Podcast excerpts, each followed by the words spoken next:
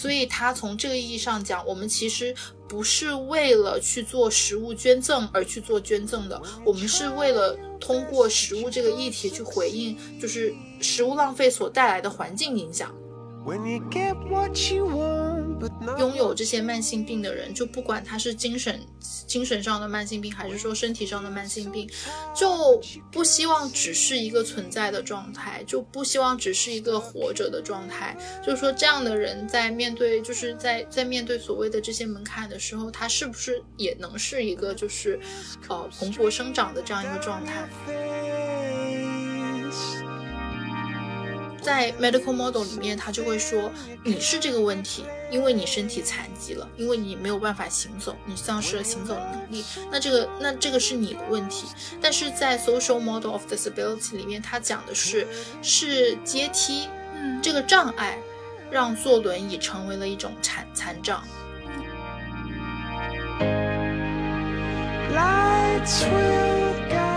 在通过系统去思考问题，而不是把这个问题放到个人。我觉得这个东西是非常符合我自己的经历和教育的。就是有所谓这种 disability 的人，他是否就只能是一个存在的状态，而不能够去拥有很充实的、很整全的，甚至说是很闪耀的那样一种状态？有一个 quote 我一定要分享一下，就是我当时的导师跟我讲的，就是，呃，You don't need to have a voice for the voiceless, just pass the mic。嗯，翻译一下就是说，你不用去给那些不能发声的人代言，你只要把麦克风递过去就可以。对。就我觉得，为什么对我来说，团队真的是最重要的？因为我看到我自己的状态，我看到泽军的状态，其实我们都是能够做事情，但是我们确实在某种程度上是不符合社会范式的。我我觉得我挺有信心的，是我觉得我可以创造一个这样的场域，能够去容纳这些人。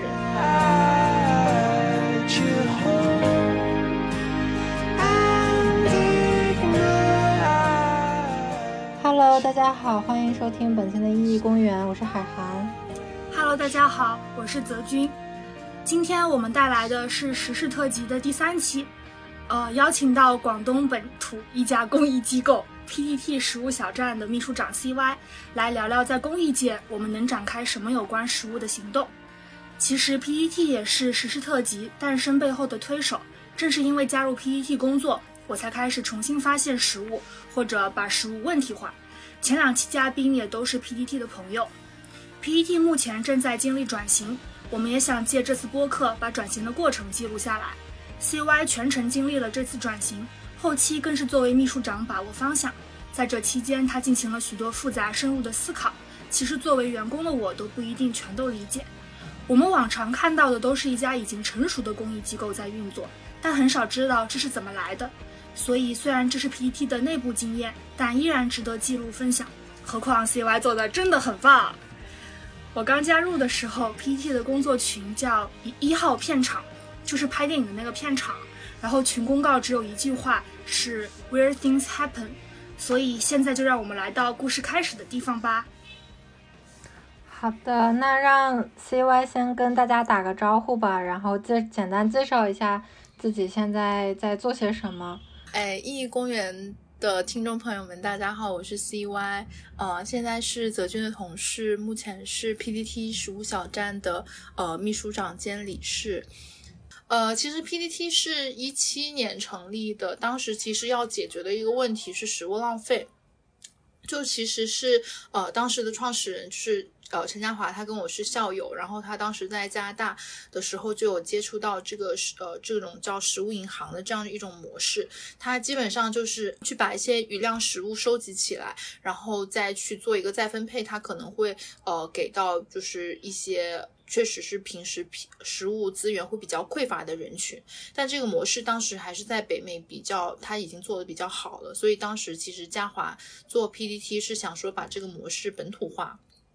一方面是去回应就是国内的食物浪费问题，然后也去回应就是国内所谓现在还还存在的所城市里面的食物饥饿和一些社会公平的议题，所以就呃在这个过程中，我们就去呃链就是首先是去链接余量食物资源，呃，就当时去找了一些就是呃捐赠，然后这些捐赠很多来自于比如说呃滞销啊，或者说品牌取消啊，或者说是呃快过期了，就是它不在那个货架保质期，但是它还是可以食用的食物，就我们把这些东西都这些食物都收集起来，然后去给到呃就是这边相相对来说社区比较食物资源匮乏的一些人群，嗯、像是心智障碍就服务心智障碍的学校，然后呃社区的一些孤寡家庭这样子。对，所以从一七年其实就一直尝试的是呃实物银行本土化的这个事情，啊、然后是一直到了二零年的时候，呃，当时是嘉华毕业，然后我也毕业了，然后呃我就全职加入了 PDT，然后那个时候其实在这过去过去，因为过去几年其实都是只是在分发嘛，但是其实，在分发中我们发现就是呃意识其实是非常重要的一环，就大家怎么来理解余量食物，因为刚开始的时候，呃，其实大家是就是居民是不愿意接受余量食物的，会觉得说，哦，你是不是看不起我？这些是不是别人不要的食物，或者说这些食物是否有些什么质量问题？所以我们就会会发现这个意识的转变其实也是非常需要去撬动的。所以在那个时候，我们就开始去尝试，呃，做了一些实物教育的部内容。然后也是我们现在万科这个项目正在做的。万科这个项目其实我们在尝试去用五社联动的手法，就呃 PDT 作为一家社会组织，然后去跟社工站合作，然后去跟居民志愿者合作，呃，一起去撬动就是居民在食物这一块，呃，食物跟环境的意识提升。然后还有一些就是呃现代营养膳食的一些一些知识，对，呃，所以这个是、嗯万科项目，就是那个社区的项目。对对，这个就是社区的项目。然后另外一个就是为了更，因为呃 PDT 非常，它它不完全属于，它跟实物银行还是有区别的。是因为非常传统的实物银行，或者说国内大部分的实物银行，它其实是接受呃实物捐赠的，呃，就是说实物购买类型的捐赠，就是不一定是要余量食物，因为食物银行本身它可能就呃大，因为食物银行呃，你像 PDT 原来的那个英文名叫 PDT Food Depot，它其实是类似于一个，就是它有一个站点，就类似于说把余量食物都一般呃有仓库有仓库对，但我们其实从一七年开始的时候就是一个线上食物银行，我们是没有实体仓库的。对，所以它从这个意义上讲，我们其实不是为了去做食物捐赠而去做捐赠的，我们是为了通过食物这个议题去回应，就是食物浪费所带来的环境影响。这个影响就包括了，呃，比如说前端在你浪费食物的时候，那生产食物的这些土地资源、水资源，它其实都被浪费了。然后另外就是在你去处理食处理食物这种食欲垃圾的时候，它由于它比较高的含水量，如果它拿去焚烧的话，它需要投入大量的助燃剂，然后在这个过程中不完全燃烧也会产生甲烷这种温室气体。然后如果它是拿去做填埋的话，同也同样会有就是。去污染土壤，甚至污染地下水的这样一些风险，所以我们其实更多想要传达的是，呃，食物浪费背后这个环境上面的影响，所以这个它完全就它的角度，并不是纯粹去以一个食物慈善的的这样一个角度去做的。但在这个过程中，我们就发现说，呃，就是居民要去理解，或者说就是或者说我们想要去科普的对象要去理解这个这个逻辑链条，其实是需要我们更多的去挖掘和努力的。然后这个时候我们就想说，呃，这个时候我们就做了另一个餐桌这个项目，就是泽军现在在负责的，其实就是希望把现在所谓国际上或者说西方一些有关呃气候友好饮食原则，能够将它本土化，然后去真正回应在国内的呃这样一个食物文化，呃以及大家的饮食需求，嗯。所以这个现在是我们两个主要的项目，然后这两个项目其实也接近，就是接近快要都快要结项了。然后确实我们现在在开始下一阶段的项目，然后下一阶段的项目的确就是更多的去呃回应的是我们在我们就是新新新的战略了。嗯嗯所以说是一开始是做食物银行，现在其实也有在进行食物银行的项目，但是就是发现这个过程当中意识转变是非常重要的，于是又加了这样一个在社区当中进行食物教育的这个新的项目，然后这两个项目现在都快要进入到下一个阶段了，是这样吗？对，所以呃。因为我们发现说，呃，即使是提高了意识，还是非常后端的，是因为整个呃食物就是食物再分配这个业务，它本来就是在解决问题的非常的尾端，它是一个非常补充性的措施。就你其实食物已经浪费了，对，就是这个是一个不可逆的、不可逆的事，呃，一不可逆的事实，就是当食物银行去处理这些余量食物的时候，它这个食物是已经被浪费了，就算你是。去做分配，分配之后其实还有很多的问题，比如说一个是可能会有二次浪费的情况，对，然后另外还有一个背景是，呃，因为国家反食品浪费法的出台，然后零弃食品就，呃，它有了非常大的市场。就我们可以看到，在一七年，呃，PDT 刚开始做余量食物的时候，国内是不太有渠道去购买余量食物的，或者说这种所谓的零期食物。但是你看，像去年的话，我们就可其实可以有看到报道，就是豆瓣的那个呃剩那个余量食。零弃食物小组，就其实年轻人，我也买过。对对对，就其实就其实年轻人已经非常能够接受这一套观念。然后另外主要是资本确实介入进来了，比如说你像好特卖啊，或者一些商家，它其实现在更多是一种抢夺灵气食品资源的这样一种现状。对，所以，我们从从这个角度会讲，就说，呃，然后，其实，其实，确实，我觉得某些时候商业手段在处理临期食品的时候，确实，它也也许是更干更加高效的。对，然后，然后另外一个就也，我们也是。呃，在这个过程中，随着我们越来越多的去了解，就是呃，食物浪费背后它到底是为什么浪费，然后其实就涉及到我们去了解了更多食物体系相关的事情，就比如说像运输啊、碳排啊，以及食物生产它具体的碳排到底是来自什么？就比如说有机生产跟所谓的工业生产，它的那个碳排的区别在哪里？所以其实在这个过程中，团队也在掌握了这些信息之后，也会发现说。呃，你去撬动一个非常尾端的补充性的环节，其实是远远不够的。这个时候，我们其实需要去链接更多能就是在食物体系里面有话语权的人，去看他们怎么样去进行改变。我刚才听，就是终于也明白了，确实是就是解决最末端的这个食物分发的问题。你再怎么分发，就是这个工作永远都做不完，因为它前面在不断的在浪费。嗯，所以说，对。但是我觉得很难，就是怎么让大家去转变这个意识。所以你们具体是怎么让大家去转变这个意识的呢？好问题，就是这一整个逻辑链条真的是挺复杂的，需要很多科普的知识。就我觉得我自己其实也挺难了解的，需要看很多文章，进行很多输入才能理解。那普通的居民的话，就他们有这个时间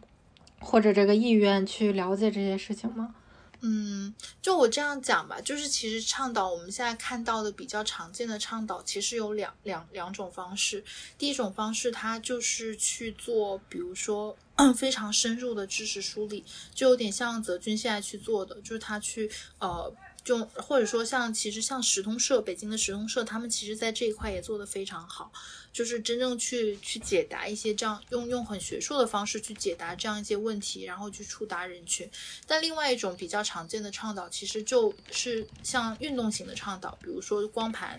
呃，就光盘打卡这样子的，就是它非常的简单，然后它非常就非就是它非常好实行，然后它可能在传播上可能会就是更加容易传播。多，呃，然后它更像是就是，比如说你机构自己去消化了前面的整个逻辑之后，你产得出了啊，你就这么做，然后是可以减少食物浪费的，呃，大概是现在有这两个途径。哦，对，所以你们的运动性倡导就好比就是月饼的那个行动是吧？之前食物银行是会，嗯，就是大家有有剩余的食物到我们这里之后，我们去问社区。就我们去派派给社区是这样一个逻辑，但这次我们做了一个转变，就是我们会先去向社区征集需求，就是你们需要多少月饼，需要什么样的月饼，我们有这样一个表之后，我们再去向社会募集。然后这次我们其实也不在量上求非常大，呃，我们是就包括你看我们呃前期、中期、后期都出了比较好的推，比较比较认真的出了推文，其实是想让大家就是关注这个背后的议题，嗯，所以其实不止它已经在向倡导的方向转变了，而不只是一个食物再分配的事情，对。然后在这次我们也。嗯，招募了一个一个志愿者团队来做这个事情，而不是我们直接做。对，然后志愿者团队，嗯，他们其实他们收获也挺大的。我记得当时 CY 跟我说，就他们不只是呃作为志愿者来做这个事情，他们也是在呃在这这个过程中学习。就是我们其实也在做志愿者教育，就就是那种服务学习的概念吧。嗯，我们可以先从这个机构的战略方面稍微离开一下。其实我还挺好奇，就是。CY 最开始是怎么对环境这些议题开始感兴趣的呢？嗯，就我大学的时候，其实，呃，其实我大学我上大学的时候状态不是特别的好，呃，就我我还印象比较深的是，我当时有一段时间是呃，就是类似于停学，就休学了，大概有有那么一个学期，然后在那一个学期里面，我。基本上就如我不上课嘛，然后我基本上就是呃就是跑跑跑心理医生的咨询室，然后当时是去做一些义工活动。我印象很深刻，我在加拿大做的第一份就是去跟社会接触，或者说我的第一份工作，呃，其实是在一个那个养老院。然后，而且主要是我自己的当时的状态非常的不好，然后我当时的语言其实也不是特别好，然后我是在魁北克上学，然后那个养老院很多老老人家，因为到年纪很大的时候，他们其实就会用回自己的母语，然后他的母语很多是比如说像意大利语啊、法语啊、德语啊，对，因为魁北克本身是一个很多元的那样一个地方，然后我在那个地方工作就是做。呃，就是当志愿者的时候，但我觉得有一种奇异的那种能够沟通，或者说我在表达的感觉。就我那个时候其实干的也没有啥，就是呃，就是老人家每天下午三四点钟的时候会有活动，然后我就要去把一个一个老人家就是从楼上推到楼下，推到活动场地，然后他们那个呃轮椅上，然后会会会有一个小牌子，然后牌子就会写说啊，他不能喝哪些饮料，或者说要少糖，或者说你推这个轮椅的时候要注意一些什么事情。对，然后我跟这些老人呢也不太不太能够沟通。我那个时候能会会讲的法语就崩树，然后就撒巴，就就就就类似于这种。但但我觉得很有趣的是，但但我觉得，因为我自己当时是在一个就是完全没有自信心，然后也状态非常，的确是非常黑暗的那样一个阶段。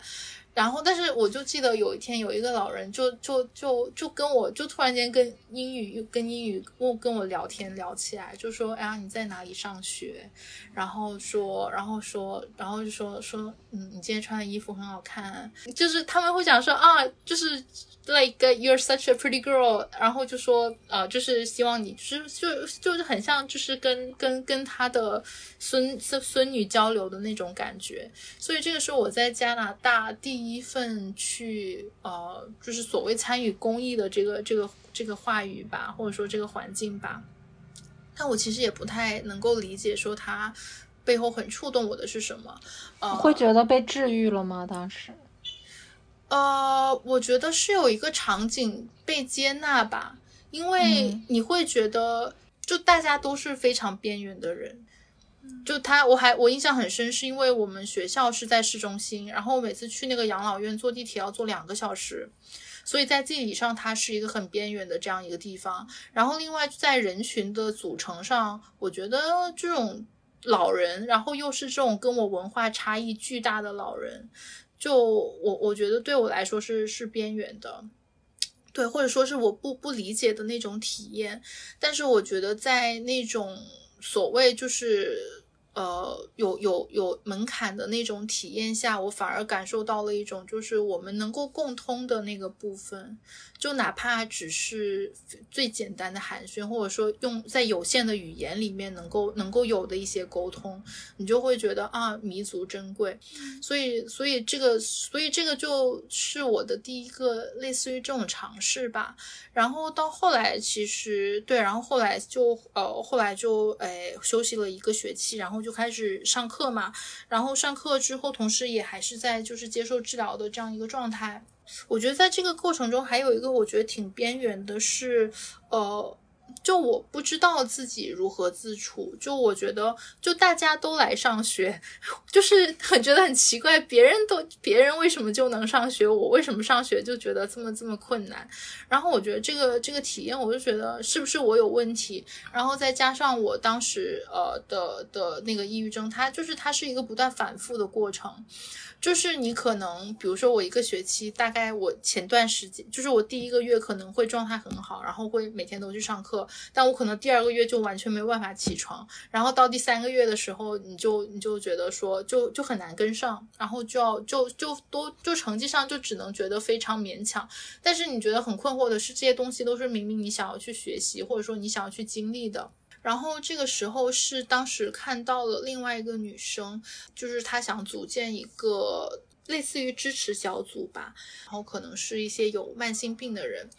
嗯，所以当时我其实没有，就我其实没有把自己定义为慢性病，或者说我当时没有给自己任何的标签，我就纯粹觉得，哦，就很奇怪，就。就为什么我是这个样子？对，然后我是跟那个女生，然后我们就一起组建了那样那样一个小组，然后我们就也在校园里面去招募，然后就发现有非常多跟我类似经历的人吧。然后我还记得我们当时起起那个名字叫 Thrive，就是就是盛盛勃生长。对对对，因为我们当时就想说，呃，就是拥有这些慢性病的人，就不管他是精神精神上的慢性病，还是说身体上的慢性病，就。不希望只是一个存在的状态，就不希望只是一个活着的状态。就是说，这样的人在面对，就是在在面对所谓的这些门槛的时候，他是不是也能是一个就是，呃，蓬勃生长的这样一个状态？我自己的工作就从就是纯粹的去支持，就彼此去支持那种呃有慢性病的人。转移到了政策倡导的部分，然后当时是因为我的导师非常好，然后当时我是在工作坊的时候认识了我的导师，然后当时就加入了那个学校的学校也有一个 board，就他们就是他们学校是有那种叫 senate board，然后对有点像参议会，对，然后他们就去可以有一些政策上的撬动，所以就当时就做开始转向政策倡导。然后到后面的话，然后还就是当时还拍了一个纪录片，然后是对，然后因为我自己主要在学校也后来也去兼职去当那种写作者，去讲有关于就是殖民和呃有色人种以及原住民的历史，然后也去讲呃就是跟性别相关的，就是性别平等的这种呃，然后还有性少数，就这些工作坊，然后大概讲了一年的时间。嗯，所以我觉得这些经历都掺杂在了一起，然后就是让我让我现在有一个这样的倾向，嗯，然后我觉得环境这个议题的话，确实到了非常，就我回国的时候。呃，其实当时面对职业选择的时候，当时一开始是去去实习过一段时间，但非常确定的是，就是我觉得我不太适合那样的坐班的环境。然后当时 PPT 的团队也在招人，所以我就说来试一试。然后，但我觉得真正让我留下来的是那个对系统的思考，就我觉得那个部分跟跟慢性病是很像的，呃。啊，对这个感觉又要又要讲远了。就是之前跟泽君也讲过，就是关于怎么理解慢性病，就是有两个模式，一个是就是 the social model of disability，然后一个是 the medical model of 呃社会模式和生理模式。对，就是比如说你去理解残障，呃，比如说轮椅坐轮椅这个事情，比如说智障你坐轮椅这个事情，在 medical model 里面，他就会说你是这个问题。因为你身体残疾了，因为你没有办法行走，你丧失了行走的能力，那这个那这个是你的问题。但是在 social model of disability 里面，它讲的是是阶梯，嗯这个障碍让坐轮椅成为了一种残残障。嗯，就是障碍不是存在于我们，而是存在于社会或者环境。对对对，海还能够能够理解这个区别吗？哦，可以，可以，可以。嗯，对对对，这个其实对我的影响是非常非常大的。就是我记得我在这个也是我当时就是参加我导师的第一个工作坊，其实讲的就是怎么去理解就是 disability 这个事情。它是一个嗯彻底的思维的转变，这两种模式的话，是的，是的。所以当呃，所以我跟嘉华就是就是我我在加入这个团队，跟当时就是创始人跟嘉华聊的时候，其实也会发现。我们在讲食物浪费的时候，我们真的没有只是单单在讲说啊，为什么大家就是啊、比如说为什么没有养成这个习惯，或者说你为什么不珍惜食物？其实我们考虑的不是这些，我们考虑的更多是就是为什么商家要去过量生产。比如说，它可能是有需要去呃占据市场份额，然后另外一个就是可能从文化的角度，可能现在中国人确实他呃这个不太不太对消费主义，对，我觉得还是跟嗯消费主义挂钩的。其实让我觉得我我我决定，我觉得我可以再继续在这个行业里面，就是因为我觉得这个跟我当时想的就是呃。就是你在通过系统去思考问题，而不是把这个问题放到个人。我觉得这个东西是非常符合我自己的经历和教育的。海涵应该也可以听出来，就是在刚刚 CY 讲述里面，其实他是非常注重人的人的因素，是的，对，就是对人的关人人们之间彼此的关怀照顾，他是非常非常看重的。然后我觉得就是，嗯，就 PT 的整个文化氛围也是非常吸引他留下来的，一直做下去，包括现在一直做下去，其实都是有这个动力在的。就是昨天 CY 还跟我说，其实他也很想聊聊就是 PT 的工作文化，就是包括如何理解公益组织。公益组织真的就只有他做的事情是重要的吗？就他的嗯人也同样是重要的，对于 CY 来说。嗯，对，CY 之前说就是比较向往一种包容的、弹性的、能够彼此支持的那种工作团队和环境。就所以 PDT 现在的环境确实是大家非常和谐、放松、彼此支持的这样的。嗯，我觉得，甚至甚至，我觉得在这个上面，从这个角度讲，我觉得 PPT 甚至他是，就是他他是他是挺叛逆的，或者说他是挺怎么讲？我我觉得是不知道是不是可以用叛逆去形容，因为我觉得确实在我刚回国的时候，整个文化的氛围，当时“内卷”这个词，就我在我上学的时候还不太知道这个词是什么意思，但是我回国的时候，就是大家会会说啊，你要不就是去考公，你要不就是去去去卷，然后就说现在的生活都是呃，就是九九要九九六的，然后你才会有一个相对来说比较过得去的生活。我当时对这个事情是怀有怀有怀疑态度的吧，对，呃，所以是呃，泽君可以再再讲一讲，你你再嗯嗯，对吧？就是包括我自己会来 PT 也是，呃，之前在北京那边的公司里面实习过，然后就觉得哇，坐班制度太讨厌了，就同事之间也根本不会就不不会有那种真正的交流，嗯，大家就每天埋在电脑前面，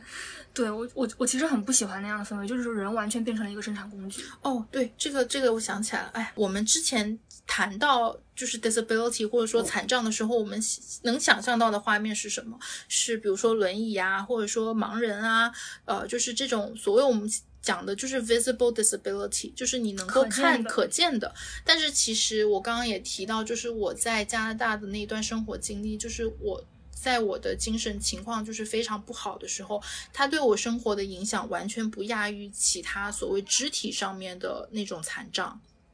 所以当时为什么我觉得在加拿大那个环境给了我非常大的支持，是我觉得他有看到这个这个困难，或者说他看到了这个精神，就是这种 barriers，就是之前我们讲 barriers 的时候，可能更多的是啊，比如说就是轮椅的问题，或者说呃一些呃出行的不便。但是对于很多精神疾病，比如说像很严重的抑郁症、很严重的进食障碍，或者说很严重的焦虑症，就他对生活的影响，或者说他对社交，或者说对一个人整全性的那个那个障碍，它其实是没有就是过多的去去看见或者说去论述的。嗯但是很，我觉得很宝贵的是，我当时在去学习或者说去接接触残障这个议题的时候，他其实是看到这一块的。呃对，就是障碍不只是有形的，对有很多无形的对障碍，包括所以我们社会氛围的压力。Exactly，嗯就我们当时做了很多，就是关于是 invisible illness，就是呃 invisible disabilities 的这一块，就包括我拍的纪录片，有一个女生她是那个呃 chronic fatigue syndrome，就是慢性疲劳综合症，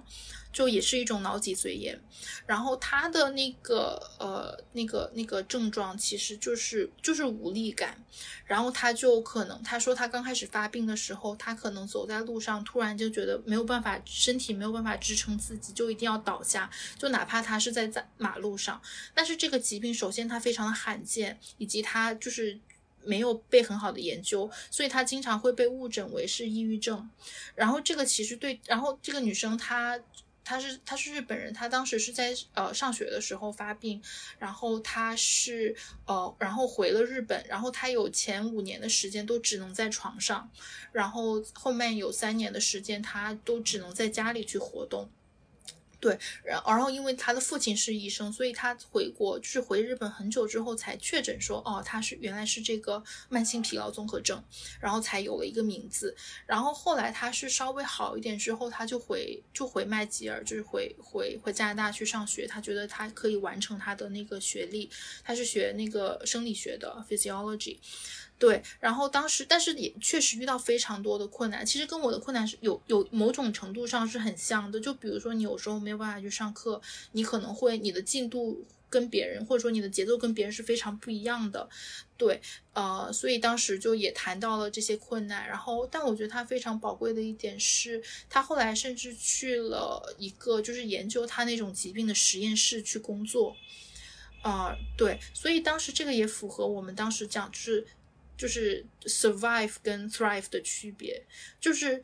有就是有所谓这种 disability 的人，他是否就只能是一个存在的状态，而不能够去拥有很充实的、很整全的，甚至说是很闪耀的那样一种状态。就是这个社会上有没有他们的位置，对对对能让他们真的去活对，很好的活着就就因为因为社会对于残障，它更多是呃，比如说像出行，就是它我解决了你出行问题就已经很了不起了。但是其实我们能有没有办法真的更深入到，就是说你是被在这个场场地里面去是被欢迎的。嗯所以这个其实也跟我们讲，就是深度的那个 accessibility，那个是叫什么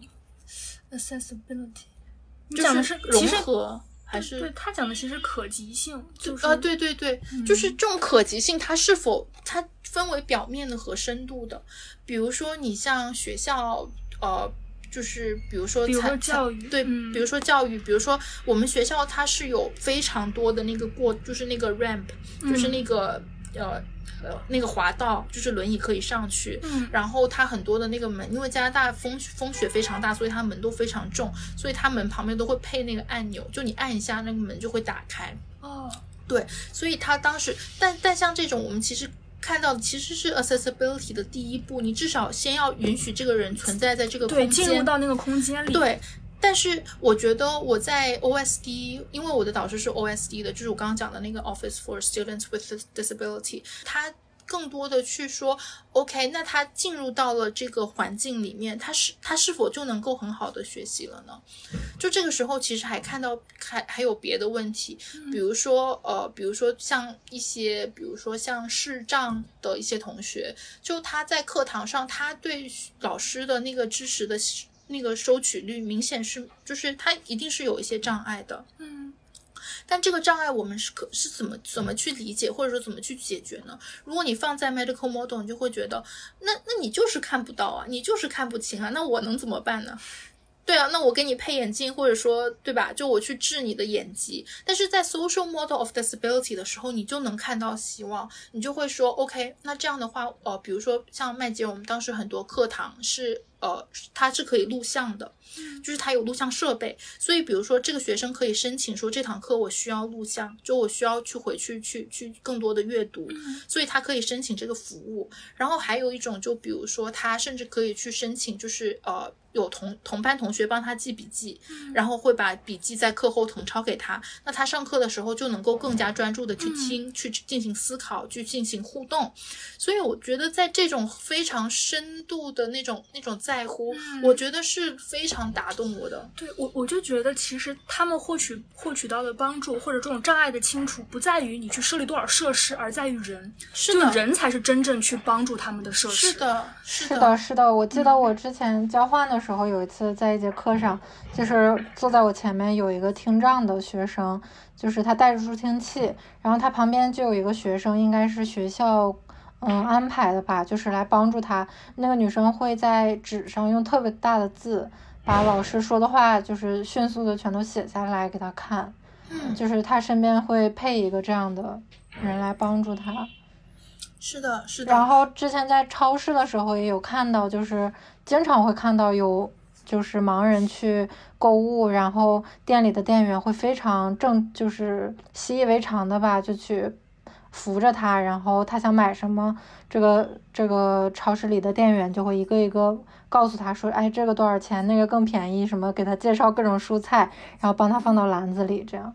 是的，是的，是这个真的就是区别，就是说你你是否只是说你存在在这个空间就好了，或者说我给你设就是给你所谓的这种脚手架就够了，就你真正参不参与使不使用跟我没关系，就很像现在的盲道，很多就设置的非常的 ridiculous，就是比如说有些盲道走着走着到马路边就就没了。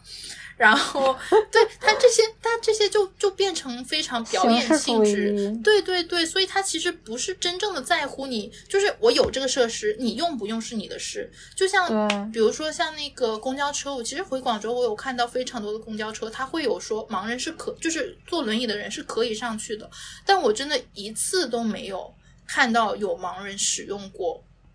或者说有呃不是盲人，或者说呃有坐轮椅的人上去过。我在加拿大是经常看到的，哪怕就是大风大雪的时候，就是那个一个人坐轮椅会在那里等公交车，然后公交车司机停了之后会把那个小滑道放下来，然后那个轮椅可以上去。国内就是我看到有一些公交车，至少他说他是有配备的，但是为什么他没有去被使用？就这个背后有没有在更深入的思考，或者说说你在不在乎？我觉得这个是有本质区别的。对，我觉得。国内很多机构或者整个日常生活，它都有一套准则，就只有符合这个准则的人才允许被进入。但是其他人其实就是你如果不把自己改造的符合这个准则的话，那你就应该去反思自己，改造自己。等你符合这个标准的时候，你再来加入我们，你才被欢迎。是，然后另外一个就是刚刚回到，就是说团队，就是我怎么去组建团队，或者说我理解的团队是什么样的？为什么觉得也跟就是我我接触的一个残障议题非常的相关？是因为我当时接触残障议题，其实他们非常注重的一个事情是你自己，就是你的就是彼此的照顾和休息，就是这个是一个非常有趣的事情。就是比如说我们做做残障议题的的人，首先我们就是当时我们会觉得说，就是应该更多的鼓励。就是就是你，比如说有有慢性病的人去参与这个东西，就他不要总是一个被服务的状态。哦，有句有一个括我一定要分享一下，就是我当时的导师跟我讲的，就是呃，You don't need to have a voice for the voiceless, just pass the mic。嗯。翻译一下，就是说你不用去给那些不能发声的人代言，你只要把麦克风递过去就可以。对，所以当时我们就非常想，比如说我，因为我自己也有慢性病，然后我当时跟我一起创立 Thrive 的合伙人他也有慢性病，然后。然后我们当时就是我们自己就可以来做，就我们不需要说总是一个被服务的状态。但同时这个过程中，我们也发现，因为我们的精力真的非常的有限，然后就会发现在这个过程中，我们不是一个能够所谓去，就你想想，我们连完成作业都都时常都会有困难。然后我们要去运转一个机构，或或者说我们要去做做另外一个这样的 initiative，它一定是对我们来说是困难的。那我们是否能够弹性的面对这些困难？就是我们自己能够。是否以一种 accessible 的方式去对待我们自己，对待我们自己的工作？然后这个我觉得也是一个悖论吧，就是呃，其实我觉得不，国内国外其实都有这样的环境，就是说啊，你公益你要往前冲，你要你要把自己塞得非常的满，你是在服务社会，燃烧生命，对，你要燃烧生命。但是因为我当时做的是残障的这个议题，很明显，你做这个议题就是因为要让大家知道，就是 like being you is okay。就是不跟别人有同样的经经历是是可以的，你不需要跟别人做一样的事情，或者说你不需要就是跟就是跟别人的怎么讲，你的投就是你的参与方式不一定要跟别人都是一样的。比如说内向的人跟外向的人，他的参与方式就是不一样。有隐性疾病的人跟普通的人的，就是其他不说普通吧，就是其他的人的参与方式就是不一样。我觉得我当时接触的残障议题，它非常的讲究这个，就是这个不一样。就是我们只是在身体或者说在精神层面上，我们的能力或者说我们体现的维度是不一样的，而并不是说因为我比较容易累，我我的做的贡献就就比你的少。我觉得他是要想要去挑战那样一个框架的。所以这个回回到团队就会变成说，对回所以所以说回到就是 P 当时我们就是想考虑就是 PTT 的团队应该是什么样的时候，就就也是这样一个视角，就是呃每个人参与的方式是不一样的，不需要每个人都一样，所以我们想说给大家非常多的弹性，你自己可以自己去调整。对，对，然后这个也涉及到，就是我当时在加拿大的团队吧，就是大家真的是很在乎彼此的情绪。就是感觉在国内工作的话，你的情绪就是多余的。你在工作中，你是个没有情绪的人，就是那些情绪是你私人的事情，你不要带到工作场合。经常听到这句话。哦，对，就但是我觉得在，比如说，比如说在 PPT 包括 CY 之前，你你的情绪是可以被看见和照顾的。如果你有情绪的话，工作其实都可以放一边，人是首位的。我们先来。照顾好彼此的情绪，保证你在工作的时候你是开心的。嗯，对，这个是很重要的。嗯，那不会有矛盾吗？就是这种状态会影响整个工作的效率以及整个机构的成长。这个问题真是太棒了！就是因为我之前跟就是小军还没有进来团队的时候，因为呃，就是整整个转型是最艰难的那个时候，就是我们其实经历了一段就是非常情绪很。非常焦灼，或者说的的那样一个阶段，但我觉得后来解决这个问题的，并不是某一种理念，或者说并不是某一种模式，而还是我觉得还，我就还觉得还是关系和在乎。因为我觉得我跟嘉华为什么觉得没有觉得在这样的制度下，就是这样弹性的制度下不会有问题，是因为我们真的很信任彼此，就是是一个。你你你累的时候，我可以多做一点；我累的时候，呃，你可以帮我多做一点。然后我们是不是那种去每天计较说我们两个一定要做的一模一样？你你是不是打做多了哪儿做少了？嗯，就我觉得那个信任是非常可贵的。就是包括现在像泽军，就比如说，如果我们两个都累了，那那那那就是我们最近可能事情安排的太满了，那我们要把事情要去拒绝一些。那如果我比如真的，所以大部分时间可能是一个。呃，相互补足或者说流动的，就是谁谁不累就多做一点，帮忙担待一下。像像我跟泽军其实也经常会，就我觉得有些时候我状态不太行了，我就说可能可能我需要休息，然后泽军也不会给我压力，说你怎么又休息了，就是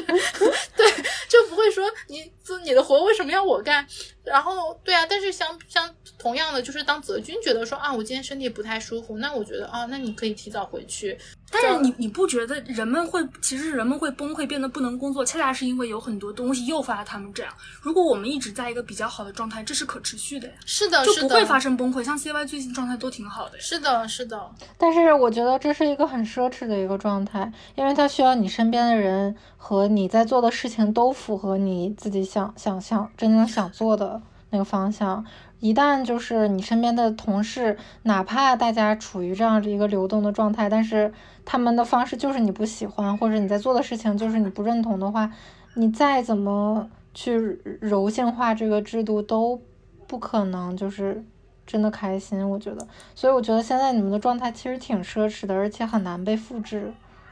但我觉得人们是可以选择人选择事的呀。呃，我只能说 PPT 不不一定适合所有人。我觉得从这个角度来讲，PPT 就是在 PPT 工作的门槛确实是高的。首先，我觉得它是基本的，就我觉得这个是应该是正常的。就是你像我妈，比如说我小的时候，我看我妈的工作状态，就是一个我能够上班就上班，然后同事平时也关系比较好，然后下班了就有点自己的生活，对，就。就我觉得那个是一个很正常的工作状态，但是像现在这种九九六，或者说是你必须要绷得非常的紧，或者说你在上班工作的时候没有什么，当然我觉得我也不太能说这个话，因为我也没有 就是真正真正去上过班，嗯，但我觉得就是工作本来就可能，就为什么一定是那个样子的呢？可能海涵那个问题更多是建立在现在这个时代语境下面，因为现在年轻人好像可以选择的确实。嗯，我觉得这个我有跟泽军聊过这个事情是。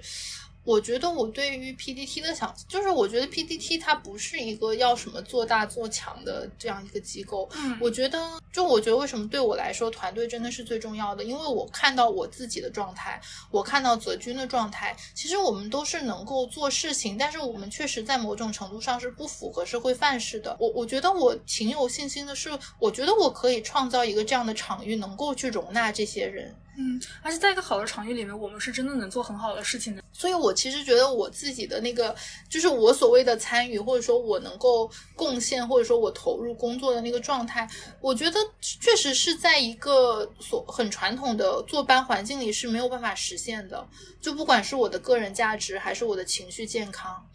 所以他，所以这个时候我就觉得，但我就，但我就觉得说，难道我就不配做贡献了吗？难道我就不配去投身于我想做的事情了吗？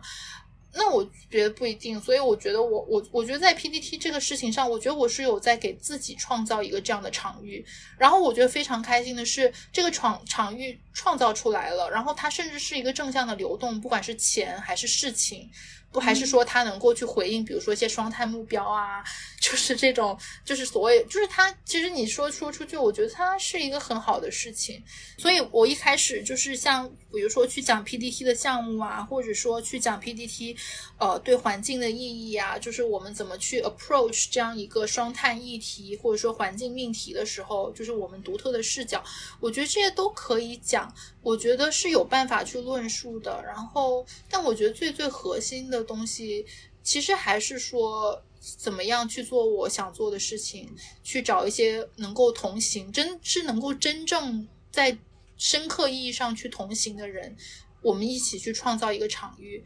这个场域可能不会特别大，可能不会让你什么，就是在发家致富，发家致富，或者说让你在亲戚朋友面前。很有面子，或者说让你爸妈在亲戚朋友面前很有面子。但我觉得我能够，我能够承诺，或者说我我真的是，我觉得我尽最大努可能去做的，就是这个团队的人是整全的，嗯，然后这个团队是是能够彼此照顾，它是一个整全的生命状态，然后它是一个 accessible，就是。就是在能够能够达到我对 accessibility 的理解的那个那个那个标准，以及它是深度的，就从非常人性或者说从，就甚至我觉得在事情上也是，它是一个很深度的可持续，它不是一个表面的可持续。是的，嗯嗯，就其实这些刚才 CY 讲的这些。思考，我觉得是很难被写到制度和规定里面，很难落在纸面上的。包括如何保保持人的这个整全性，以及如何去真正的去包容所有人。这个我还我哎我我还挺好奇，为什么 CY 当时你要给我们定那个考勤制度？你为什么想要搞考勤啊？啊，这么一想还挺离谱的，很离谱。倒也。嗯，当时我还跟扣扣吐槽，我说这他妈两人就在家里工作，还搞个考勤，明明能能挺舒服的，硬要搞成公司坐班，这不自己找事吗？哎呀，不是啦，就我觉得，嗯，我觉得它是一个是一个拉扯的这个过程，就是我觉得，呃，制度它是能够保护你的。嗯，就我觉得这个真的必须要回到，就是 PDT 为什么要有制度？嗯，就是从为什么之前那样的模式不行？当你制度不完善的时候，就是你没有一个决策机制，就是你没有决策机制的时候，就等于你没有问责机制，你也没有保护机制。为什么一定要建立制度？比如说像现在秘书处。做了非就是很多决定，我们是要去通过理事会去决定的，就包括像我做了这个战略，然后我去搭建这个团队，我要接什么样的项目，这个项目我要怎么去做，呃，这些其实都是会经过理事会去讨论和决定的。决定之后，这个其实对于秘书处或者说对于执行团队来说是一个保护。嗯。对，这个其实就等于说，就是万一真的出了什么事情，就一个是呃比较所谓比较就是 soft 的那个那个部分，是我们有人可以去商量，有有人可以去寻求帮助。但另外从一个很就是从一个很制度上，或者说甚至上升到法律层层面的那个角度讲，就这个其实对我们来说都是一个保障。所以当时其实做那个诶那个考勤，哎，我也忘记了。反正我觉得就是在在制度下里面去探索吧，对对对，就探索出到底是什么样的是合适的，就这个这个线就是去怎么拉，就它这个界限，我觉得它确实是模糊的，所以我觉得也可能也不难理解，就你说的那个。你说的那个那个做性性别的那个转型的时候，有个过这样一个阶段，但我觉得更重要的是你能不能调整吧？是，就是你是不是一个说啊，我就认定了我要做一个就是朝九晚五的公司，然后要以这样的激励方式去提高大家的积极性。我觉得更多的是你明，就是你在这个转型的阶段，你是否是一个就是能够调整的那样一个状态吧。就是有一些我们可能要调宽，有一些是要调严。比如说像我们开第二次理事会的时候，我们就发现理事会的运营和组织是非常薄弱的，就比起秘书处平时的工作。所以那这个时候我们其实就有去给秘书长去去去上哦，给理事长上书向上管理。对，我们就向上管理他，说你每个月要花多少时间去来真正真正意义上的去运营这个理事会。然后去对吧？去去做一些筹款的工工作，就是去学习呀什么的。所以这个其实是一个松和紧，我觉得它是在调整的这样一个过程的。然后，然后中对你以什么样的维度，我觉得是是要以人的感受去去是一个重要的指标。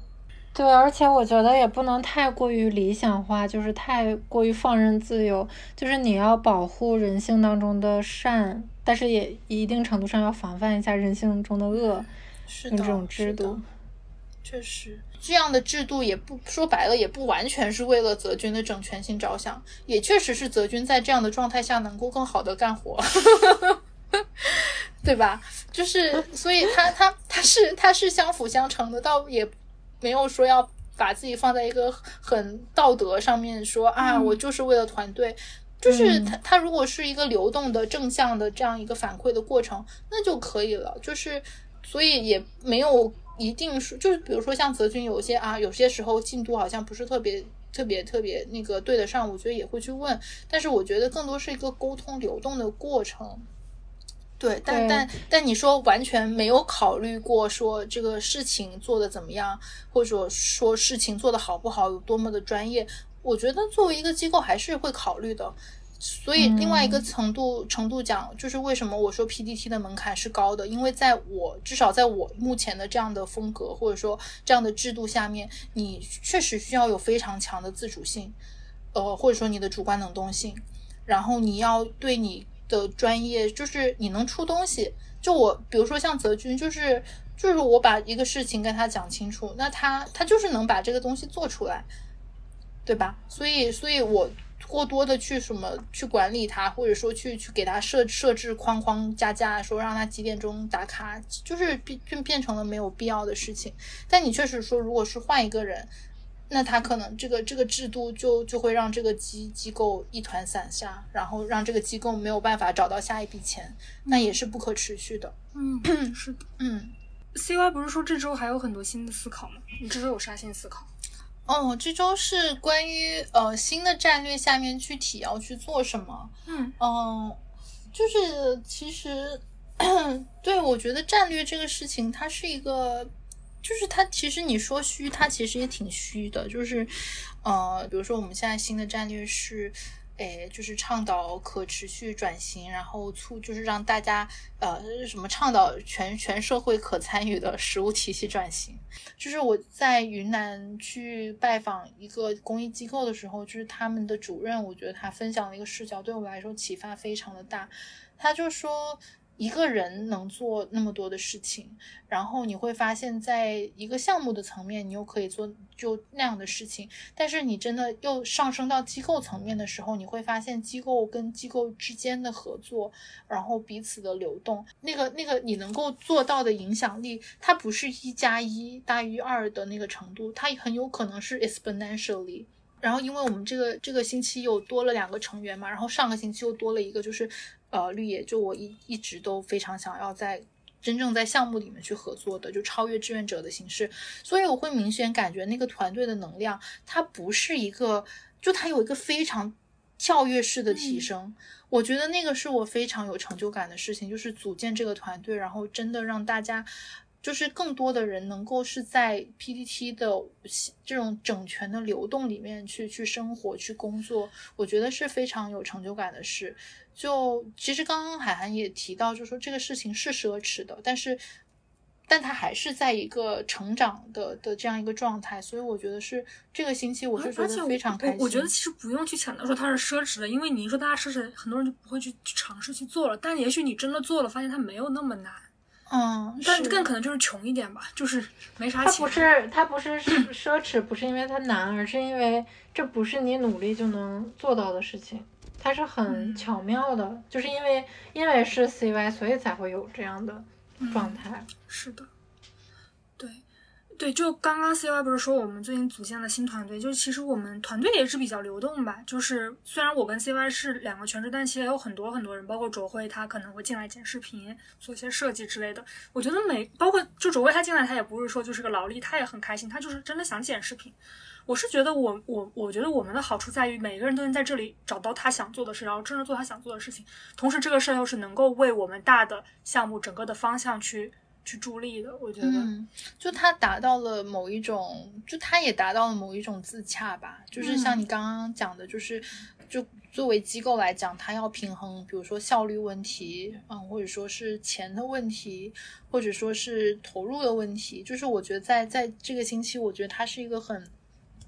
正向就是它这三个要素，它其实都在一直往前走，甚至说，在它在以这种非常奇妙的和谐的方式组合在一起的时候，它突然间迸发出了更大的能量，让更多让让大家都能够在这个这在这个空间里面找到自己，真的是我觉得能够深刻链接的的那个部分。我觉得这是我这个星期觉得特别开心，然后我觉得就是特别起做做事做的特别起劲的一个原因吧。是啊，我感觉就是 C Y 就为我们撑起了一棵大树，然后我们大树底下好乘凉。哎，真好，感觉整这个机构就已经不单纯是一份工作，已经融入到 C Y 生命的一部分。是呀，是呀，是。但嗯，但我觉得就也也看的比较开吧。我觉得就是我跟机构一定不是绑定的。我觉得这个也挺有意思的，就是。就我也不觉得我会跟 PDT 深度绑定，就可能我可能做两年之后，我可能也就只是在理事会，或者说我哪怕甚至不在理事会，但是 PDT 是否能够持续的给这些人有一个空间？像海涵讲的，就是他，就是他能否被复制？我觉得他有，我觉得他有参考。就对我来说，它也是一个实验。就我也希望说，我能够在 PDT 总结出来一套。我觉得是在国内可以去去去实现的一种工作模式，或者或者说一种组织形态。那我觉得这个可能就是一个更大的事情了，嗯，可能就不只是我自己一个人了。是的，我觉得这就是为什么制度是必要的，因为就是制度它一定程度上其实是独立于人的。就比如说 CY 为什么就是要强调，比如说 CY 是秘书长，因为你做的是秘书长的事，秘书长是制度里面的一个位置。那如果你你离开了的话，这个位置可以由别人来做，对你只是承担一个在机构中的角色而已。当然你会有你个人的风格，为机构带来你的东西，但是换一个人来，他在这个位置上他也能做，这就是制度的必要，我觉得。对，而且我觉得在，因为因为其实现在 PPT 你严格来算也也算还是还是一个 startup 的的这样一个状态，就是还是你在前期。就是我觉得也是很有幸的一件事情，就我可以去奠定一个机构它的一个底色吧。嗯，对，就是包括像现在我我们的工作状态，或者说我们怎么去处理效率，或者说怎么去处理团队的 accessibility，我觉得这些都是可以总结，然后可以留下来的。嗯，好的，我感觉我们其实聊的差不多了吧？嗯，是呀是呀。C Y 还有什么想说的吗？我谢谢你们两个吧，就感觉我也就是就是真的是想到什么说什么。嗯，我觉得讲的很好。对，就是啊是啊，就其实我们做播客的初衷也是想说，请我们的朋友来，就是分享自己的生活经历，倒不是说真的要做出个什么东西来。我觉得大家在就是其实译文也是也是类似于 PPT 的，就是大家在这里面聊的开心是最重要的。对，反正对我来说是这样吧。嗯，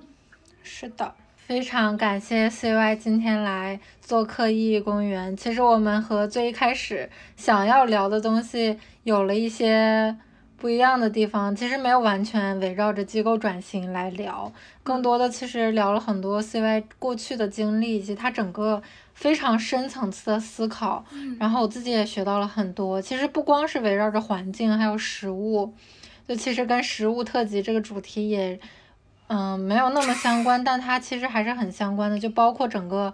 系统性的思维，我们怎么去思考，就嗯，面对社会上的各种议题，残障啊，然后环境啊，我们应该怎么去思考，怎么去转变自己的思维，其实这些都是相通的，都是很重要的。对我自己今天也学到了很多，非常感谢 CY，嗯，今天的分享。好呀，好呀。对，期待未来还有机会可以聊天，然后也希望 BDT 可以越来越，不说越来越发展的越来越好吧，就是大家越来越快乐。好呀，好呀，好呀，好呀，谢谢海海，谢谢海海，谢谢 CY，嗯。嗯，谢谢 CY，那我们今天就先聊到这里，嗯，拜拜，拜拜，拜拜。